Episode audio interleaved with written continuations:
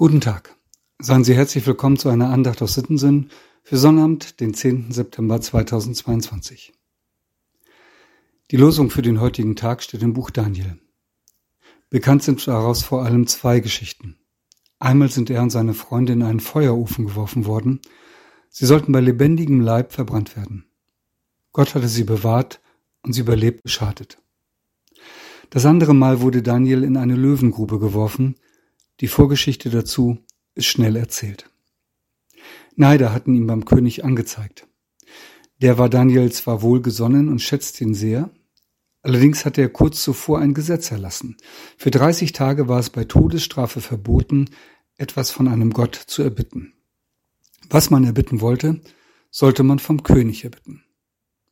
Dieses Gesetz nun war in einem besonderen Format formuliert als Gesetz der Meder und Perser. Einmal erlassen, konnte selbst der König keine Ausnahme mehr davon zulassen.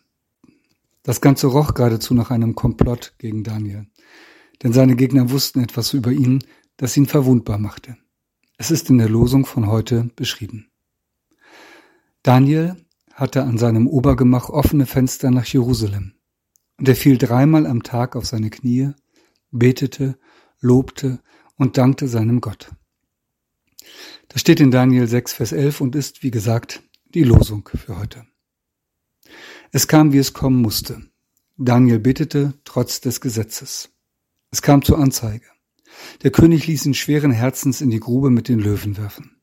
Eine vage Hoffnung hatte er bei alledem. Er hoffte, dass der Gott Daniels diesen bewahren würde. Und so geschah es tatsächlich. Als der König am nächsten Morgen zur Grube kam, lebte Daniel noch immer. Es gab umgehend eine Bekanntmachung mit folgendem Inhalt. Viel Friede zuvor. Das ist mein Befehl, dass man überall in meinem ganzen Königreich den Gott Daniels fürchten und scheuen soll. Ich finde, man kann aus dieser Geschichte vieles für sich mitnehmen. Ich will mein Augenmerk auf zwei Dinge lenken. Das eine. Selbst ein frommer Mann wie Daniel hatte eine feste Ordnung für sein Gebet. Man kann natürlich sagen, ich bete, wenn mir danach ist. Und in Klammern gesagt, das sollte man auch tun. Es ist aber trotzdem gut, sich feste Zeiten für das Gebet zu setzen. Das tut der eigenen Seele gut. So wie es ja auch nicht schlecht ist, zu festen Zeiten zu essen. Das geht nicht immer, aber wenn es passt und geht, tut es dem Körper gut. Aber da ist noch etwas anderes, was mich an der Geschichte fasziniert. Daniels Gebet war auch ein Bekenntnis.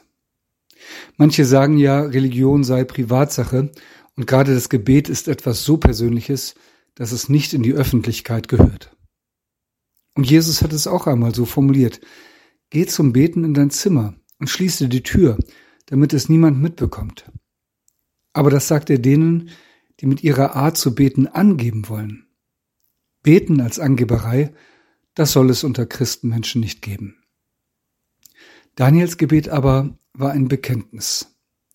Allein durch die offenen Fenster und durch die regelmäßigen Gebetszeiten machte er deutlich, Gott ist mir wichtig, wichtiger als alles, sogar als die Gesetze des Königs. Wir leben heute in einer ganz anderen Zeit, aber es gibt Gelegenheiten, wo unser Gebet auch ein Bekenntnis sein kann, zumindest ein kleines. Wenn wir zu Tisch sitzen, zum Beispiel im Hotel oder Restaurant. Oder wenn wir Besuch haben von Freunden, die es vielleicht nicht gewohnt sind zu beten. Warum nicht einfach ein Tischgebet sprechen? Nicht, um damit anzugeben, nein, um deutlich zu machen, alle gute Gaben, alles, was ich habe, kommt von Gott zu mir. Ich danke ihm dafür. Ein Gebet und ein Bekenntnis. Ich bin sicher, das tut uns und anderen gut. Ich lade auch jetzt ein zu einem Gebet. Lieber Vater im Himmel, gib mir den Mut, zu meinem Glauben zu stehen.